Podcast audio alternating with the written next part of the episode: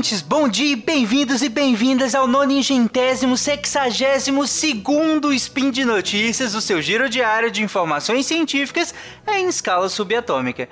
Meu nome é Tarek Fernandes e hoje, dia 11 Gaian do calendário Decatrium, que ninguém usa, e segunda-feira, dia 29 de junho de 2020, no historicamente consolidado calendário gregoriano, falaremos sobre a pandemia de Covid-19. E no programa de hoje, o que é ivermectina e por que, que ela está sendo usada no tratamento à Covid-19. Vamos lá. Mas antes, rapidinho, só para lembrar vocês que esse mês o Spin de Notícias tem um patrocínio da Cambly, uma plataforma online que conecta você e um professor de inglês de vários países para que você consiga aprender inglês fazendo a coisa mais básica de todas, que é conversar. Vai lá, acesse o site da Cambly, C-A-M-B-L-Y, ou app ou aplicativo, usa o nosso cupom SPIN de Notícias, tudo junto, agenda uma aula, inclusive com a temática que você preferir, depois me fala o que, que você achou nos comentários desse episódio, lembrando que a Cambly também tem aula para crianças. Vai lá, gente! Speed Notícias.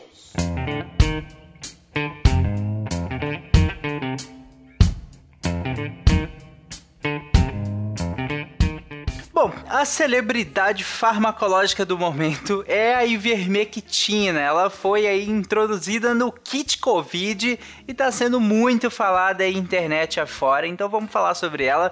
Mas sejamos justos, a, na verdade ela não foi adicionada exatamente agora, lá desde maio ou até antes a Unimed Belém, inclusive, fez um drive-thru de ivermectina para que as pessoas passassem de carro e, pe e, pegassem com receita médica, né? Pegassem ivermectina e alguns outros medicamentos ali. Uh, vários estados, principalmente do norte e do nordeste, têm colocado a ivermectina no kit Covid. Inclusive, o Conselho Regional de Medicina do Rio Grande do Norte recomendou a prescrição de ivermectina para Covid-19, tanto que a Prefeitura de Natal decidiu usar o medicamento como preventivo para profissionais de saúde ainda não infectados, óbvio, e depois acabou expandindo isso para grupos de pessoas que estão no grupo de risco, como idosos, né, e, pessoas com obesas, diabéticos e hipertensos também. É, eu usei o exemplo de Natal, mas só para mostrar como várias cidades estão adotando esse tal kit Covid que contém ivermectina, mas isso não é exclusividade do Brasil. É, inclusive na maior região amazônica do Peru, o governador e um grupo de evangélicos fizeram aplicação de ivermectina de uso veterinário, inclusive, em cerca de 5 mil pessoas. Segundo a matéria do El País, um radialista local contou que algumas pessoas, inclusive, tiveram efeitos colaterais como taquicardia e além disso, ele contou que os pastores evangélicos, né, que estavam participando da ação, atribuíram a pandemia ao demônio e ao fim do mundo, e isso oferecendo injeções como, abre aspas, a salvação para essa situação, fecha aspas, né? Uh, e aqui no Brasil, a ivermectina ela acabou sendo muito uh, disseminada e aqui por vários médicos, mas principalmente por uma médica chamada Lucy Carroll, que, sei lá. Ela tem um canal na internet, tem um canal no YouTube, onde ela fala sobre os benefícios da ivermectina e, de, e da, e, claro, da hidroxicloroquina também e de alguns outros medicamentos. Eu vou deixar linkado uma matéria muito boa do Comprova. O Comprova ele é um portal de checagem de fatos do Estadão e ele checou uh, vários vídeos de, dessa médica, né, que ela, que ela postou lá na, no canal dela. E, e, em um desses vídeos ela fala que inclusive curou vários pacientes com a ivermectina. E aí, quando o portal comprova, é, indagou ela sobre é, esse, esse, esse trecho do vídeo dela, ela falou que esses pacientes que foram curados, eles não fizeram o teste para Covid-19, nem o teste para verificar o vírus, nem o teste para verificar anticorpo ao vírus, ou seja, não tem como garantir que esses pacientes realmente estavam infectados. Além disso, ela falou que apesar dos dados que ela tem serem todos observacionais, né, no, no, é, so, somente observando a melhora dos pacientes, os médicos do grupo de WhatsApp dela com certeza atestam que realmente funciona, porque eles testaram nos pacientes deles e funcionou, viu, gente? O grupo de WhatsApp dela falou que funcionou. Mas enfim, como é que é, se começou a pensar na ivermectina como um possível medicamento para a Covid-19. Ela foi testada há vários anos para vários tipos de vírus e ela mostrou alguns resultados, inclusive mostrou resultado para o vírus da influenza que causa gripe, né? Mas todos esses resultados in vitro. Na Tailândia, eles chegaram a fazer testes clínicos com da ivermectina para dengue, só que não obtiveram nenhum resultado clinicamente relevante né, nesses testes. Mas como que ela é, passou a ser cogitada para o SARS-CoV? Ela primeiro passou a ser cogitada por SARS-CoV-1 por conta de um mecanismo que foi estudado lá em 2003 ainda com a, a outra pandemia de, do, do coronavírus por conta de uma proteína chamada importina. Essa proteína ela é importante por alguns processos de transporte nuclear.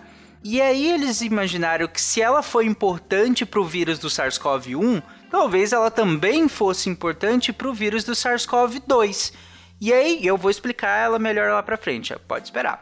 E aí, pensando nisso, um grupo australiano de pesquisa testou isso in vitro também, né, colocando células ali infectadas pelo SARS-CoV-2 em contato com a ivermectina, e em 48 horas ela impediu quase que 100% da replicação viral dessas células.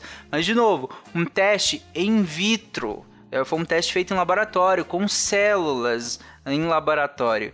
E aí acabaram que muitos médicos pegaram esse estudo e transportaram para a prática clínica, o que não se deve fazer em hipótese alguma. Testes in vitro não devem ser transpostos para a prática clínica sem antes passar pelos testes clínicos de fato, porque é eles que vão atestar a eficácia e inclusive a segurança do medicamento.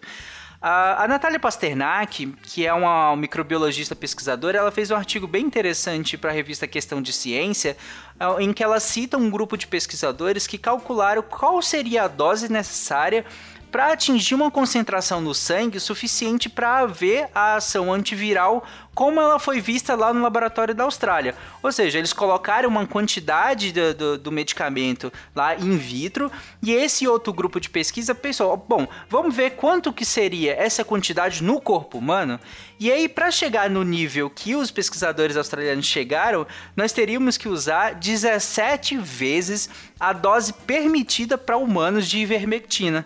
E essa dose permitida já é 100 vezes a dose usual recomendada em bula. Ou seja, foi usada uma dose gigantesca para que se obtivesse esse supo, suposto efeito antiviral in vitro ainda. Então, transportar ele para uma prática clínica não faz sentido, dado esses dados que nós temos aqui. Mas ok, Tari, como que ela funciona? Como que a ivermectina funciona? Em humanos, ela é muito utilizada no contexto de verminoses, de piolho, né? Acho que talvez muita gente tenha tomado por ter piolho. É, e também para alguns tipos de sarnas, alguns tipos de dermatites. E, e, ela é muito usada em países subdesenvolvidos, porque ela é um medicamento muito barato e ela trata algumas doenças, como essas que eu citei agora, que estão muito envolvidas, inclusive em contexto de submoradias, de contextos realmente paupérrimos, né, de países em desenvolvimento, países subdesenvolvidos. E aí, claro, países do continente africano, alguns países da América Latina acabam utilizando muito esse medicamento muito por, por conta desse motivo também, ele é muito utilizado na medicina veterinária, por ele ter esse preço baixo e ele tratar pra, é, e ele combater ectoparasitas como o carrapato, que tem muita importância tanto para cães e gatos quanto para bovinos, por exemplo, né? Além disso, ele também trata verminoses, ele trata alguns tipos de sarnas também. Nós até temos medicamentos melhores do que a ivermectina para tratar é, essas, essas doenças em animais. Só que é, esses outros medicamentos eles acabam tendo um custo um pouco maior. Então, por a ivermectina ter um custo baixo e ter uma, um, uma boa eficiência também, ela acaba sendo muito utilizada, né? Uh, principalmente ali animais resgatados ou, ou pessoas de, de baixa renda ou contexto de políticas públicas, a ivermectina ela é muito utilizada. Mas como que ela age de fato? Resumindo muito, ela paralisa os parasitas. Ela causa uma paralisia. Agora, como que ela faz isso? Ela é o que a gente chama de agonista do GABA. A GABA chama ácido gama amino eh. Ele é um neurotransmissor que ele funciona com, com um efeito inibitório no sistema nervoso central. Então, a ivermectina ela vai causar uma hiperpolarização do neurônio e uma inibição da passagem do estímulo nervoso. É, para quem não está muito familiarizado com isso, quando, por exemplo, um músculo, para ele funcionar, eu preciso ter um estímulo nervoso que, que passe a informação para que ele funcione. Se eu tô impedindo que esse estímulo nervoso passe, então eu estou impedindo que esse movimento aconteça, ok? Beleza. E ele vai agir assim, nessa hiperpolarização, é, principalmente em artrópodes e nematóides, ou seja, nos vermes, né? E lembrando que o estímulo nervoso, para quem lembra aí da escola, precisa de ter despolarização da membrana desses neurônios. E aí lembra da, da, da questão do sódio, entra sódio, sai potássio e aquela coisa toda. Mas além disso, você tem outro, como o próprio cloro. O cloro, quando você tem um influxo de cloro para dentro dessa membrana, você pode causar o que a gente chama de hiperpolarização, ou seja, você aumenta o limite limiar de polarização e se dificulta a transmissão do impulso nervoso. E é justamente o que a ivermectina vai fazer também. Então, além desse mecanismo de ação, ela também atua sobre canais de cloro que são controlados por glutamato, que também é importante. Mas enfim, então por que que ela tendo esse modo de ação, ela não nos paralisaria também? Por que, que ela não age dessa mesma maneira é, nos mamíferos também, além do, do, dos artrópodes. Porque esse tipo de, de mediador, por exemplo, o GABA, em mamíferos, ele está no sistema nervoso central. E a ivermectina, em, modo, em via de regra, ela não ultrapassa a barreira hematoencefálica em condições normais. A barreira hematoencefálica, ela justamente separa o sistema nervoso central do restante do corpo, por assim dizer. Então, dado que ela não ultrapassa, então você não tem esse efeito no sistema nervoso central de mamíferos, né?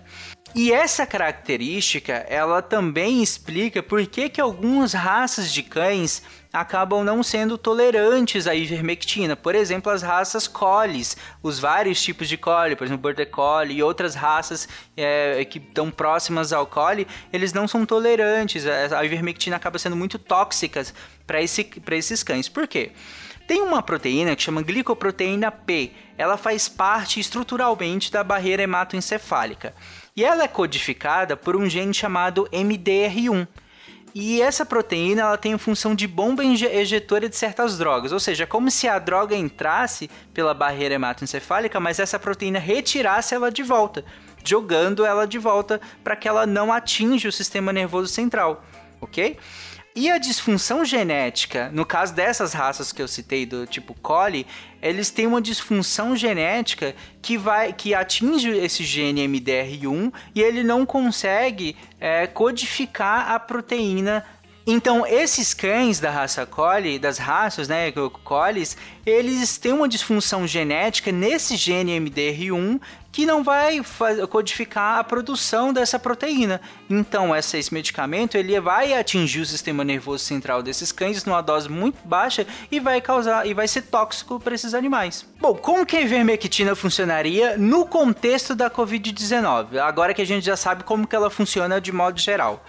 No nosso corpo, nós temos várias maneiras de lutar contra os vírus. Uma, uma das moléculas envolvidas nessa luta é que a molécula a gente chama de interferon. Ele vai interagir com a célula por meio de vários mecanismos, várias cascatas ali, mas ele precisa chegar lá no núcleo da célula para falar para esse núcleo da célula produzir uma série de substâncias que vão ajudar a impedir a replicação viral. Só que para entrar no núcleo da célula, ele vai interagir com uma proteína chamada importina.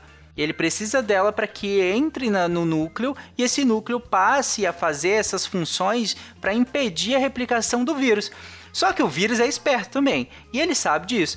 E aí ele faz o que? Ele produz proteínas que vão tentar impedir essa função, essa função do interferon lá uh, dentro do, do, da célula. E aí, como que a ivermectina agiria? A ivermectina ela agiria interagindo e inibindo a interação entre a proteína do vírus e essa importina, porque a proteína do vírus também precisa da importina para entrar no núcleo da célula. E aí a ivermectina interagiria com a com esse complexo, né, proteína viral e importina e desestabilizaria ele, e assim favorecendo as estratégias celulares que dificultariam a sua replicação. Ok, mas qual seria o problema da gente usar a ivermectina como política pública? Porque na real ela é um medicamento que funciona para outras doenças e funciona bem até. E dado num país em que metade da população praticamente não tem saneamento básico, ela talvez até seria legal de ser usada assim de maneira um pouco mais ampla, né? O problema é que usar dinheiro público por meio de uma política pública para um medicamento que não tem evidência científica para aquele uso é extremamente errado. Porque isso abre portas para a gente usar vários outros tipos de tratamento que na verdade já são em larga escala usados do, no SUS e que é um desperdício de dinheiro público, afinal não tem evidência científica de que eles realmente funcionem. E aí você pode me falar, mas Tarek, caramba, ivermectina é super barata, como assim desperdício de dinheiro público? Ok, ela pode até ser barata, mas se a gente pensar que numa, numa equação em que eu tenho o custo de um medicamento sobre a, a eficácia desse medicamento, se essa eficácia for nula, se essa eficácia não existir, o qualquer que seja o custo desse medicamento vai ser alto. Entendem? Que não interessa exatamente se o custo é alto ou baixo, porque se eu. É, se ele estiver em função de uma eficácia e essa eficácia não existe, o custo é alto, seja qual for esse custo. E num sistema como um SUS, o SUS, que, digamos, não está sobrando dinheiro, na verdade está faltando dinheiro em muitos lugares, a gente não pode se dar ao luxo de usar um medicamento ou usar práticas que não têm uma evidência científica, porque isso é desperdício de dinheiro público e de tempo dos gestores também. Além disso, por falar em gestores, há uma sobrecarga do profissional que é prescritor, ou seja, do profissional médico que está lá na ponta tratando os pacientes. Porque à medida que cada vez surge uma cura milagrosa nova, esse profissional se sente cada vez mais sobrecarregado a ter que aderir a isso, ainda que ele pratique uma medicina baseada em evidências, que é como todo mundo deveria praticar. E ele vai acabar se sentindo pressionado a aderir a isso, principalmente quando as próprias secretarias de saúde estão fazendo esse, esse tipo de, de, de indicação. Ou próprios conselhos de classe estão fazendo esse tipo de indicação. E eles estão fazendo isso muito por questões políticas. E aqui eu não estou falando questões políticas, é, questões de um político em si. Eu digo questões políticas, apelo público é uma questão política. Entendem? Além disso, tem a questão de interações, a, a, interações medicamentosas. Quanto mais medicamentos eu vou introduzindo nesse kit COVID ou nas terapêuticas de tratamento, maior a chance desse medicamento interagir com outros medicamentos, inclusive de maneira deletéria, trazendo riscos à saúde desse paciente, a, além da, da, interação com uma própria doença. Lembra que eu falei da importância da barreira hematoencefálica pra, na, na, na questão do, da ivermectina? A Covid-19 tem algumas evidências de que ela interage com a barreira hematoencefálica e talvez aumentando a permeabilidade. E aí vai que esse medicamento pode aumentar a sua toxicidade por conta disso. Então tem uma série de mecanismos a ser investigado aí nesse, nesse caso. E para mim, por último, para finalizar esse episódio, uh, o que eu acho que é o pior efeito de todos desse tipo de política pública, que é a falsa sensação de segurança e o uso político dessa falsa sensação de segurança para flexibilização das medidas de distanciamento. Eu fiz um spin, se eu não me engano, lá no final de março, sobre a questão do uso das máscaras, uh, início de abril, quando a OMS mudou a recomendação do uso. E eu falei naquele meu spin que, ainda que as máscaras tenham sua função, o pior efeito para mim dessa mudança de recomendação seria a falsa sensação de segurança. E foi exatamente isso que nós vimos nos últimos meses. As pessoas falsamente se sentindo seguras para sair às ruas, para ir a eventos sociais, só porque estão usando máscaras. E olha que eu nem estou entrando no mérito de que elas estão usando majoritariamente de maneira errada. Mas ainda que tivessem usando de maneira 100% correta, o uso de máscara tem limitação e essas limitações são muito importantes na propagação do vírus. E, e, usar máscaras não, invi não inviabiliza as outras medidas de distanciamento social. Muito pelo contrário, é, são complementares. Só que com o vasto uso de máscaras, é, acabou que se teve essa falsa sensação, e à medida que todo mundo começou a ter essa falsa sensação, isso foi usado politicamente para afrouxar as medidas de distanciamento. E uh, um, um, outro ponto que em relação às medidas de distanciamento que estão sendo afrouxadas e comércio abrindo e tudo mais, 90%, e aqui, claro, no meu data Tarek, das medidas de segurança para garantir a reabertura são ineficientes.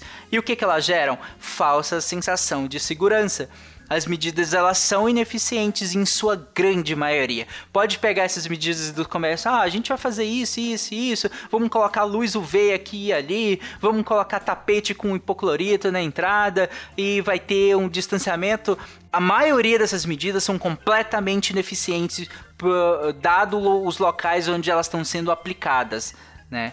E elas geram uma falsa sensação de segurança. E eu tô repetindo essa, esse termo porque para mim ele é o grande problema de se ter todo mês uma droga diferente para que é a grande cura milagrosa para COVID-19 e que as pessoas acham que isso está sendo usado quase como se fosse uma vacina que inclusive era como estava sendo vendida lá no Peru, lembra que eu citei que o, o, o governador de lá e, e da, da, província e o, o, grupo de evangélicos tratava a, a injeção de, de, de ivermectina como se fosse uma vacina para Covid-19. E é assim que o público compra esse tipo de medicamento ou esse tipo de medida.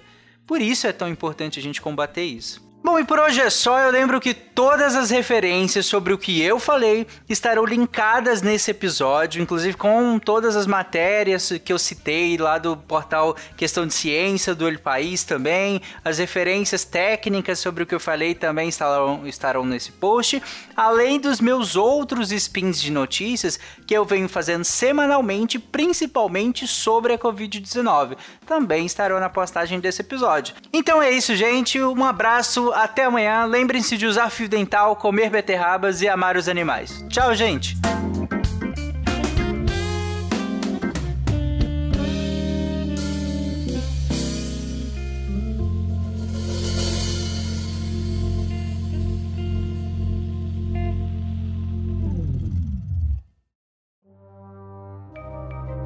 Este programa foi produzido por Mentes Deviantes. deviante.com.br